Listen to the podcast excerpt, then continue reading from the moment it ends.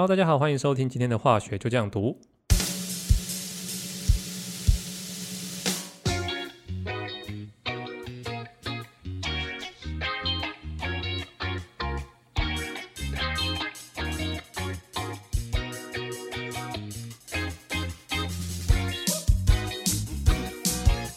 我们知道水是一个非常好用的溶剂，最主要是因为水是一个极性很强的分子。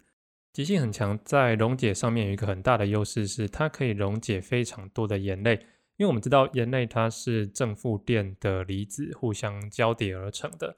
而像这种正负电互相吸引的作用力，我们之前在呃键解的时候有讲过，离子键它们之间的键解的强度是非常强的，它就是很扎实的正负电互相吸引。你要把这样子的结构破坏是需要很大的能量的，所以。你可以看到它的熔点是非常的高，到了好几百度甚至几千度的一个程度。在这样子的状况下呢，我们居然只要透过加水就可以把它溶解开来，把它的结构拆散开来。而最大的原因正是因为我们的水是一个极性很强的分子，极性很强代表着它具有相当程度的正负电，能够把氯离子以及钠离子从原本的结构拖出来。那我们知道钠离子它带正电，所以这个时候水的负电荷这一端呢，也就是氧原子的这一端，它就会包围住这个钠离子，让它能够在整个水溶液里面自由活动。而相反的氯离子也是一样，那这个时候水的正电荷那一端呢，也就是氢的那一端，它就会包围住氯离子，然后让这个氯离子可以自由的在呃我们的水溶液里面活动。所以有的人会问到说，到底溶解是化学反应还是物理反应？这要看你从什么样的角度去看它。如果你只是从有没有生成新的物质的角度来看，那绝对是物理反应没有错。可是当你考量到有新的化学间接生成的状况来讲，它又比较像是化学反应。当然，它不是一个实际的很强力的间接生成，那它是有一个微弱的作用力存在。不过我们在讨论这一块的时候呢，还是端看你从什么角度去讨论它。那回到正题，我们知道溶解呢，它是有水分子去跟你要溶解的这个物质，它会有一定的作用力，才能把它牵到水中，才能有一定的作用力存在，让它融在一起。所以不同的物质，它溶在水里的程度，它是不一样的。为了呈现出这样子的区隔呢，我们就会有一个化学上面的参数，叫做溶解度。用白话一点讲，这个参数就是在讲说，这个溶剂它所能溶解物质最大的一个程度。我们把它叫做溶解度，所以什么东西会影响到溶解度？我溶剂不一样，比如说今天是水，今天是酒精，它对于盐巴的溶解度就不一样。我们知道盐巴在水里面一定溶得很好嘛，但在酒精就未必。又或者是说我今天同样是水，但是我一个是盐巴，有一个是石膏，你就发现石膏好像就不太能溶，石膏是硫酸钙，它的溶解度就是比较差了一点。那氯化钠呢，它就可以比较好的。溶解在水里面，这个都跟它们先天呃离子的构造是有关系的。所以不管是溶质也好，溶剂也好，这种先天上的性质呢，我都会把它归类叫做本性。那这种本性呢，就是非战之罪啊，它本来就是长这样子啊。比如说我今天为什么交不到女朋友啊？你有谁干巴呀？我抖，你有没金城武啊？哎，就是这种感觉。那我们在讲到本性，一般都会再提到一个很有名的名句，叫做同类互溶。英文呢，我们会把它叫做 like dissolves like。实际上呢，它是在讲说极性相似的啊，他们会比较倾向于融在一起，这是一个通则，但不是铁则，它一定会出现例外。不过它这个状况呢，大致上就是在讲说我极性相似的分子啊，比如说水跟酒精，它都是属于极性很高的分子啊。那水跟甲醇呢，也是极性很高的分子，它们都可以融在一起。但是呢，水跟苯哦，苯是一个很典型的非极性分子，它们彼此呢就不会有很好的互溶效果。就像是水跟油一样，它们放在一起会分作两层。那除了本性会影响到溶解度之外呢，温度也是一个很重要的因素。很多的盐类呢，在不同的温度底下，它所能够溶解在水里的重量是不一样的。像是硝酸钾、硝酸钠，它们只要温度升高之后，能够溶解在水里面的量都是比较多的。当然，也有一些比较不敏感的，像是氯化钠。氯化钠不管是在低温或者在高温，它所能够溶解的量都差不多。当然，如果你想要快点把它溶掉的话呢，这时候加温也许是一个好的选择，因为在温度高的时候，它是能够把溶解的速率提高。这时候我们可能要稍微小小的区隔一下，溶解度跟溶解的速率，哦，它是有成正相关，但不一定是百分之百一样的趋势。溶解度代表着我这杯水最后可以溶掉多少的溶质，但是它溶解的过程可能很快，可能很慢。这有点像是说，我可能从台中到高雄，我搭高铁只要一个小时，可是我开车呢，可能就要开到两个小时。虽然最后我都达到我的目的地，可是我花的时间是不一样的。在化学里面呢，我的结果最终能够达到什么样的状况，我们会把它归咎在热力学的范畴。至于我达到我的目的需要多少时间，这个就是动力学的范畴。比如说你在外面买一些即溶的那种奶茶包，那你要把它泡成冰奶茶的话呢，你看上面的袋子的指示，它都是先告诉你要把呃用一些热水把那个里面的粉啊溶解掉之后。再倒冰块进去，倒到你要的体积、你要的高度，而不是一开始就直接加冰水进去。最主要是因为它里面粉末的颗粒在冰水里面溶解速度实在是太慢了。那像这种就不是溶解度的问题哦，因为如果说因为我加温只是为了让它溶解度提高，我终究还是要喝一杯冰的奶茶。那我降成冰奶茶之后呢，应该会有一些粉末从我的奶茶里面吸出来，但是没有，所以代表说它终究是可以溶解的。只是说冰水要溶解的实在是太慢了，所以它为了让你能够赶快喝到冰奶茶，所以它就叫你先溶掉，再把它加冰块进去。那当然厂商脑子动很快啊，他知道这样做其实是蛮麻烦的事情，那后来就出了一些呃冰水就可以溶解的粉末。那最主要是他们把粉末磨得更细，因为接触面变高了，溶解的速率自然就会提高。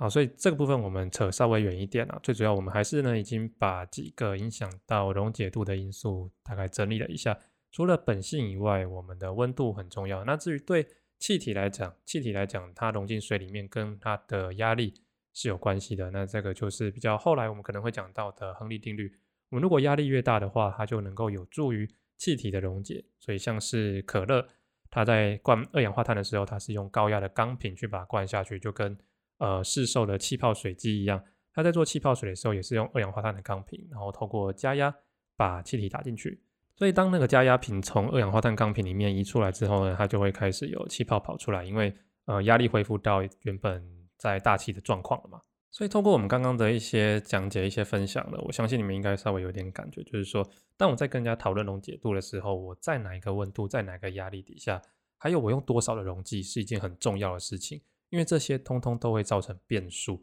那这个老观念呢，我们在节目里面讲了很多次哦。最主要呢，就是为了避免在沟通上面出现误差，要能够让人家一眼就知道你想要表达的东西，或是在讨论的时候，双方都是在同一个水平面上面讨论，才不会发现说人家在讨论溶解度的时候，一个人是一百度的时候做出来实验，一个是四十度的时候做出来的实验。那这个部分算是把所有的背景资讯都交代清楚啊，双方才能够有一个有效率的讨论。那我们知道呢，我们的溶剂在不同的温度底下呢，它溶解度都是不一样的。所以当我用溶解度对温度作图的时候，每一个温度的溶解度都打一个点，然后我把这些点连在一起，就会形成一条线，这就是所谓的溶解度曲线。所以你就知道，在这条线上面呢，每一个点它都是代表它当下能够溶解溶质最大的量。所以当它溶解到最大量的时候，代表说它没有办法再容纳更多的溶质，让它溶在一起。我们就会说这个状况它是属于饱和的状态，也就是所谓的饱和溶液。如果这杯溶剂它还能够容纳更多的溶质呢，我们就会说它是未饱和的状态，阿贝加巴拉。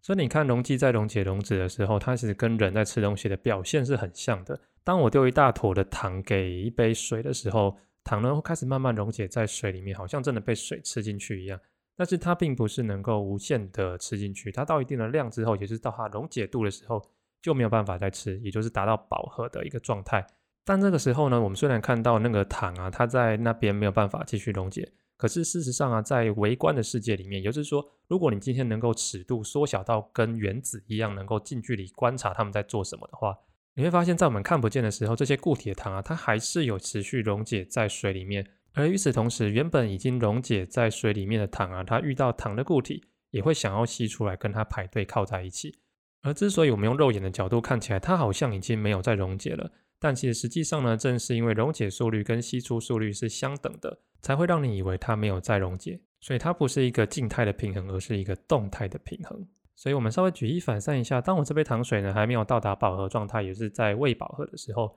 呃，这杯糖水里面呢还有很多的糖分还没溶解掉，这时候溶解的速率大于吸出的速率，你在用肉眼的角度来看这杯糖水的时候，它的总量糖的总量就开始慢慢的变少。我其实，在讲这一次的主题之前呢，我对吸出都有一个很大的误解。所以接下来讲的这些内容呢，是我自己在找一些资料之后，然后配合我观察到的一些现象，所得出来的一些小小的结论啊。如果说我这边有讲错的话呢，就随时欢迎啊留言打脸我，我很开心的。我想讲这件事情呢，简单的来讲，就是我一杯未饱和的溶液，它是澄清的状态，它底部没有任何的溶质的固体，那这个时候它是不会有析出的状况发生的。以前我们在讲未饱和溶液的时候，我们总是会讲溶解的速率大于析出的速率，所以你看不到有任何的沉淀发生。但是这个前提呢，我觉得它应该是必须建立在你的杯子里面还有固体的状况。就像我们一开始讲的，你的溶质呢，它其实是被水分子团团包围在一起的，它就像是一个保护膜一样。而当你要能够从原本被水包覆的状态变成原本固体靠在一起的状态，你就必须要打破这个像是水的牢笼的感觉，你要能够越狱啦，就是能够破除这个水的障壁，然后靠在一起，才能够恢复吸出原本固体的样子。所以这些溶在水里面的溶质啊，它们要能够吸出，第一个它能够要找到彼此。而且数量还要够多，才能够团结力量大，一起脱离这个水的牢笼。但是呢，溶质在水里面是随机分布的，它的数量不一定会够多。但是呢，当我水里面有一些溶质还存在的时候，状况就不一样喽。这些固体的溶质就好像在告诉大家哦：“哎，大家快点来这边集合哦！”那正是这个未溶解固体的存在呢，才能提高大家在溶液里面相遇的几率，进而呢能够达成析出的效果。我会这样想，有另外一个佐证呢，在于说在过饱和溶液里面。好，我们过饱和溶液是今天还没有讲到的部分。我们知道还没吃饱叫未饱和，吃饱了叫饱和啊。假熊爸吃太饱叫做过饱和。那你可能会觉得很奇怪，为什么容易它会有过饱和的一个状况？不是应该达到饱和就再也吃不下去了吗？不过确实我们没有办法在强迫加溶脂的状况下让它形成过饱和。要制作过饱和容易，我们会运用溶解度在不同温度下的差异来制作。比如说醋酸钠，它在高温的时候可以溶解的比较多，在低温的时候溶解的比较少。那这时候呢，我会在高温的时候把它做成到一个饱和的状况。那这时候我会取出容易澄清的部分，然后让它降温到低温。这个时候我们可能会很直觉的想，因为我的溶液温度已经降温了，溶解度下降，我是不是应该会有一些固体的醋酸钠从溶液里面跑出来？但实际上呢，你会发现到，我今天如果用一个很干净的杯子装着这个澄清的醋酸钠，我在降温的时候居然不会有固体析出，诶哎，会觉得很奇怪，为什么会这样子？它明明已经超过它该溶解的量了，哎，所以这个时候呢，我们就会说它是吃太饱的状况，就会是一个过饱和。那我们知道吃太饱会怎样？会想吐。那什么时候可以想吐呢？就揍他一拳哦。所以我们让过饱和能够把这些吃太饱不应该吃下去的这些溶质吐出来，我们就是用一个刺激给它。那我们知道固体要吸出，我们刚刚有讲过，我们要能够号召所有的粒子在这边变成固体，